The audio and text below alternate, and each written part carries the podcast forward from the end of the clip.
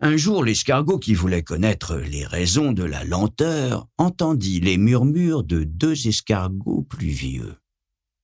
Ils parlaient du hibou qui vivait dans les branches du hêtre le plus ancien et le plus haut des trois qui se dressaient sur un des côtés du pré.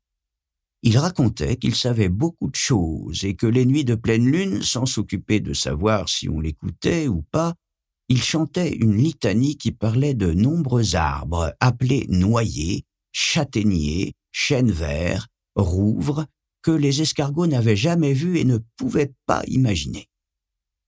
Il décida de demander au hibou les raisons de la lenteur, et lentement, très lentement, il se dirigea vers le plus vieux des êtres. Il sortit de l'abri des feuilles de la cante alors que la rosée faisait briller le pré en reflétant les premières lueurs du matin, et arriva au hêtre au moment où les ombres s'étendaient comme un manteau de silence. Hibou, je peux te poser une question, murmura-t-il en étirant son corps vers le haut. Qu'est-ce que tu es? Où est-ce que tu es? voulut savoir le hibou. Je suis un escargot et je suis en bas du tronc, répondit-il. Il vaudrait mieux que tu montes jusqu'à ma branche. Ta voix est aussi faible que le bruit de l'herbe qui pousse. Monte, invita le hibou.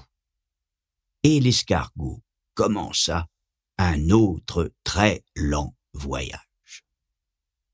En grimpant vers le haut du hêtre, à peine éclairé par les faibles éclats des étoiles filtrant à travers le feuillage, il passa près d'un écureuil qui dormait, enlacé avec ses petits.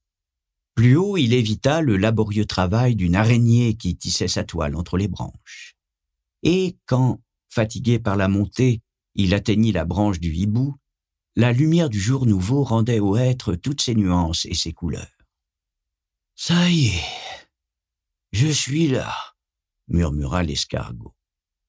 Je sais, répondit le hibou. Tu n'ouvres pas les yeux pour me voir murmura l'escargot. Je les ouvre la nuit et je vois tout ce qu'il y a. Le jour je les ferme et je vois tout ce qu'il y a eu. Quelle est ta question?